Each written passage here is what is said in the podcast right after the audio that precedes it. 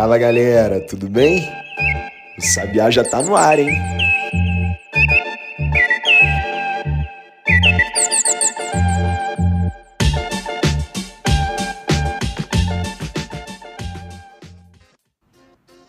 Vinte de maio de 2022. Chegamos à sexta-feira e sentindo muito frio. Mas além do frio, por aqui pelo menos, tá ficando ainda tarde.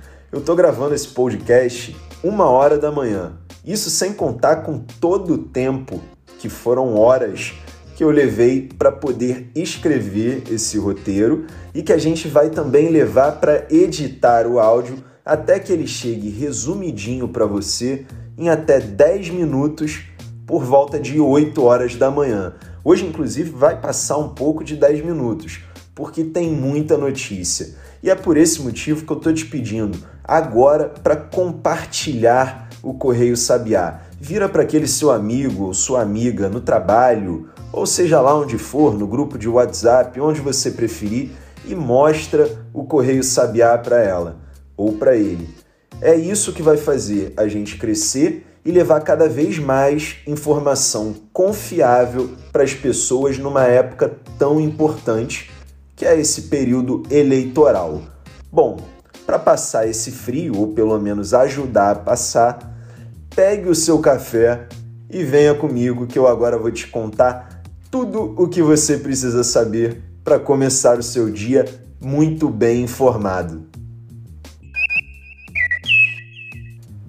Os três partidos da terceira via, MDB, PSDB e Cidadania, assinaram por meio de seus presidentes uma nota conjunta e divulgaram à imprensa no início da noite dessa quinta-feira. Eu disse a você no episódio de ontem, quinta-feira, publicado de manhã bem cedo, que a senadora Simone Tebet, do MDB do Mato Grosso do Sul, já teria sido informalmente escolhida como a candidata única desses três partidos da terceira via. E o martelo seria batido de maneira oficial numa reunião prevista para a semana que vem, no dia 24.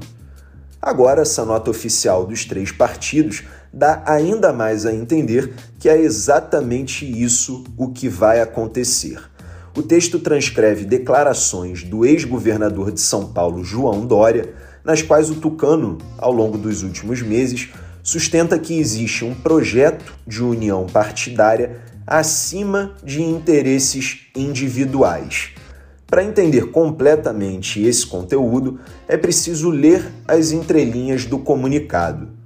Ao transcrever as declarações do Dória, o comunicado, de certa forma, prepara terreno para a semana que vem, já justificando a opção de todas as três siglas a partir do que o próprio ex-governador já disse no passado. Nos bastidores, a gente sabe que o Dória tem ficado cada vez mais em segundo plano por causa de uma disputa política dentro do PSDB, que tem minado a candidatura dele e, ao mesmo tempo, é claro, fortalecido a candidatura de Simone Tebet do MDB. O presidente Jair Bolsonaro e o ministro Alexandre de Moraes, do Supremo Tribunal Federal, se cumprimentaram num evento nessa quinta-feira em Brasília. Você não precisa nem acompanhar muito política para já ter percebido que o Moraes e o Bolsonaro não andam se entendendo faz tempo.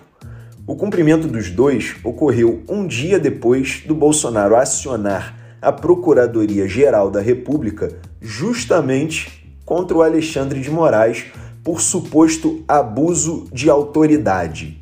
Antes, o Bolsonaro já tinha protocolado uma notícia crime contra o Moraes no próprio Supremo, mas a ação foi rejeitada pelo ministro Dias Toffoli.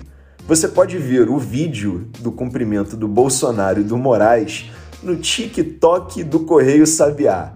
Sim, agora a gente tem TikTok onde a gente promete também evitar as dancinhas, porque isso não daria certo. O nosso foco é mesmo dar notícia em vários formatos diferentes. Inclusive, para você ver esse mesmo vídeo, você também pode optar pelo tradicional Instagram, onde a gente já está há bastante tempo. Nessas duas redes sociais, assim como em todas as outras, você encontra a gente pelo arroba Correio Sabiá. E vale lembrar também que a gente deu a íntegra da notícia crime que eu mencionei agora há pouco no nosso site www.correiosabiá.com.br. O documento tem 21 páginas e está disponível em PDF como forma, uma das várias formas que a gente implementou de dar mais transparência ao noticiário. Então, se você está chegando agora e escutar algo que a gente tenha noticiado e pensar, e que é isso que esse Correio Sabiá está dizendo que aconteceu, num caso assim, tá lá o documento oficial para você próprio checar o que a gente está falando se achar necessário. E falando nele, o ministro Alexandre de Moraes multou pela terceira vez o deputado federal Daniel Silveira, do PTB do Rio de Janeiro, aliado do presidente Jair Bolsonaro. Silveira é aquele mesmo que foi condenado pelo STF a oito anos e nove meses de prisão e logo em seguida foi perdoado pelo presidente da República. A gente também fez uma ampla cobertura desse caso em todos os nossos canais e chegou a mostrar a íntegra do decreto do Bolsonaro com o qual ele concedeu graça constitucional ao congressista. E num outro texto, mostramos também a diferença técnica entre graça e indulto. Tá tudo no nosso site. Mas voltando à multa, o valor dessa vez é de 105 mil reais. E agora a soma das sentenças contra Silveira chega a 645 mil reais pelo descumprimento do uso de tornozeleira eletrônica. Ainda falando do Judiciário, o Supremo Tribunal Federal validou nessa quinta-feira, por unanimidade, a punição para o motorista que se recusar a fazer o teste do bafômetro o Código de Trânsito Brasileiro prevê multa administrativa para quem se recusa a fazer o teste. E além da multa, há também a suspensão do direito de dirigir por 12 meses, o recolhimento da habilitação e a retenção do veículo. Circulando pela Praça dos Três Poderes, a gente chega até o Poder Legislativo para falar que a Câmara dos Deputados concluiu nessa quinta-feira a votação de um projeto de lei que regulamenta o ensino domiciliar no Brasil, o chamado homeschooling. Basicamente, o texto permite a educação dos filhos em casa, desde que seguindo alguns critérios. Por exemplo, o estudante deve estar regularmente matriculado numa instituição de ensino que deverá acompanhar a evolução do aprendizado, e pelo menos um dos pais ou responsáveis deverá ter escolaridade de nível superior ou em educação profissional tecnológica em curso reconhecido. A proposta é uma pauta de interesse do governo do presidente Jair Bolsonaro e agora será votada no Senado. Se for aprovada, entrará em vigor em 90 dias após a sanção. Os deputados da base governista comemoraram a aprovação do texto na Câmara, dizendo que ela representa mais uma opção de ensino para as famílias brasileiras. Já a oposição disse que faltou debate e que houve um enfraquecimento da educação, falando ainda que haverá uma privação da criança em ter os convívios ideológico, religioso, político e social. E falando em regulamentações, o governo federal editou o decreto que regulamenta a política nacional sobre mudança do clima e avança na operacionalização do mercado de carbono no país para mitigar as mudanças climáticas. O texto foi publicado no Diário Oficial da União de hoje, sexta-feira. Aliás, eu recebi essa informação da Secretaria-Geral da Presidência da República ontem à noite, informando justamente que a norma estaria no Diário Oficial de hoje. Logo depois de receber esse texto, eu compartilhei a informação no Twitter do Correio Sabiá, que é Correio Sabiá. Você não só pode, como deve acompanhar a gente por lá para receber esse tipo de informação confiável pelas redes sociais. Uma outra informação que eu recebi ontem à noite, quase uma redação de uma pessoa só, foi um PDF do Observatório do Clima, a ONG ambiental, que sugeriu em 104 páginas algumas propostas para o próximo governo federal adotar para defender o meio ambiente e mitigar os efeitos das mudanças climáticas. Só que nesse caso, eu publiquei uma reportagem no site do Correio Sabiá, incluindo a íntegra do documento, como a gente faz sempre para quem quiser ver. Mas como ninguém é obrigado a ler 104 páginas, tem também nessa mesma reportagem um outro PDF, também do Observatório do Clima, de só duas páginas, com um resumo das propostas. Você fica à vontade para ler o que você quiser. E a gente já falou de eleição, já falou do judiciário, falou do poder legislativo e agora chegou o momento da gente terminar o nosso giro pela Praça dos Três Poderes, chegando até o Palácio do Planalto, a sede do Poder Executivo, onde o presidente Jair Bolsonaro tem o seu gabinete.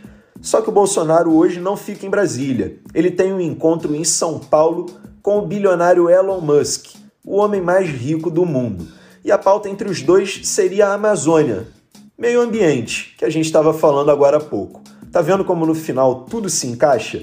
É por isso que eu te peço sempre para seguir e compartilhar o Correio Sabiá. É tudo friamente calculado e dá um trabalho danado fazer as coisas desse jeito, escrevendo o roteiro para que tudo tenha uma trajetória linear de um assunto para o outro. Bom, mas voltando à notícia, como você já deve saber, o Elon Musk fez uma oferta de 44 bilhões para comprar o Twitter, mas o acordo atualmente está suspenso por conta de uma eventual grande quantidade de contas falsas na rede social.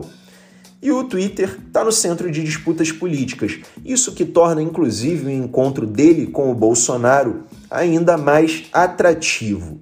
A plataforma baniu, por exemplo, o ex-presidente dos Estados Unidos, Donald Trump, um dos poucos aliados internacionais do Bolsonaro, e a possível compra da rede pelo Elon Musk foi muito comemorada por autoridades de direita, que até então diziam que o algoritmo censurava as suas contas.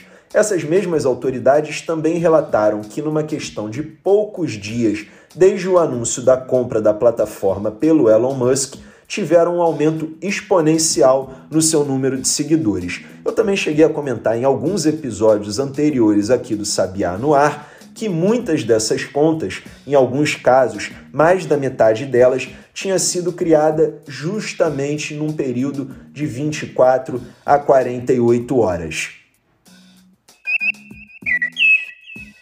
Eu falei há pouco sobre o trabalho que dá a escrever esse roteiro, só que no caso da notícia anterior, não teve nem roteiro, foi tudo de improviso. Mas voltando aqui às notícias, vamos fechar falando de economia. O Ibovespa fechou o pregão dessa quinta-feira numa alta de 0,71%, aos 106.247 pontos. Já o dólar voltou a cair e se aproximou do piso de R$ 4,90. Dessa vez a queda foi de 1,32% a R$ 4,91. Enquanto isso, o governo federal alterou a previsão da inflação desse ano. O índice de preços ao consumidor amplo, IPCA, que é a inflação oficial do país, era estimado em março em 6,55% para o ano, mas agora teve a previsão elevada para 7,9%. Já a estimativa do PIB, o Produto Interno Bruto, foi mantida em 1,5%. Os dados são do Boletim Macrofiscal da Secretaria de Política Econômica do Ministério da Economia. Ufa, o Sabiá no Ar fica por aqui. Você já deve ter percebido que dessa vez a gente passou dos 10 minutos, mas com tanta notícia importante, não tinha como ser diferente. Então a gente pode também estipular um negócio. A minha missão maior aqui é te deixar muito bem informado para você começar o seu dia voando.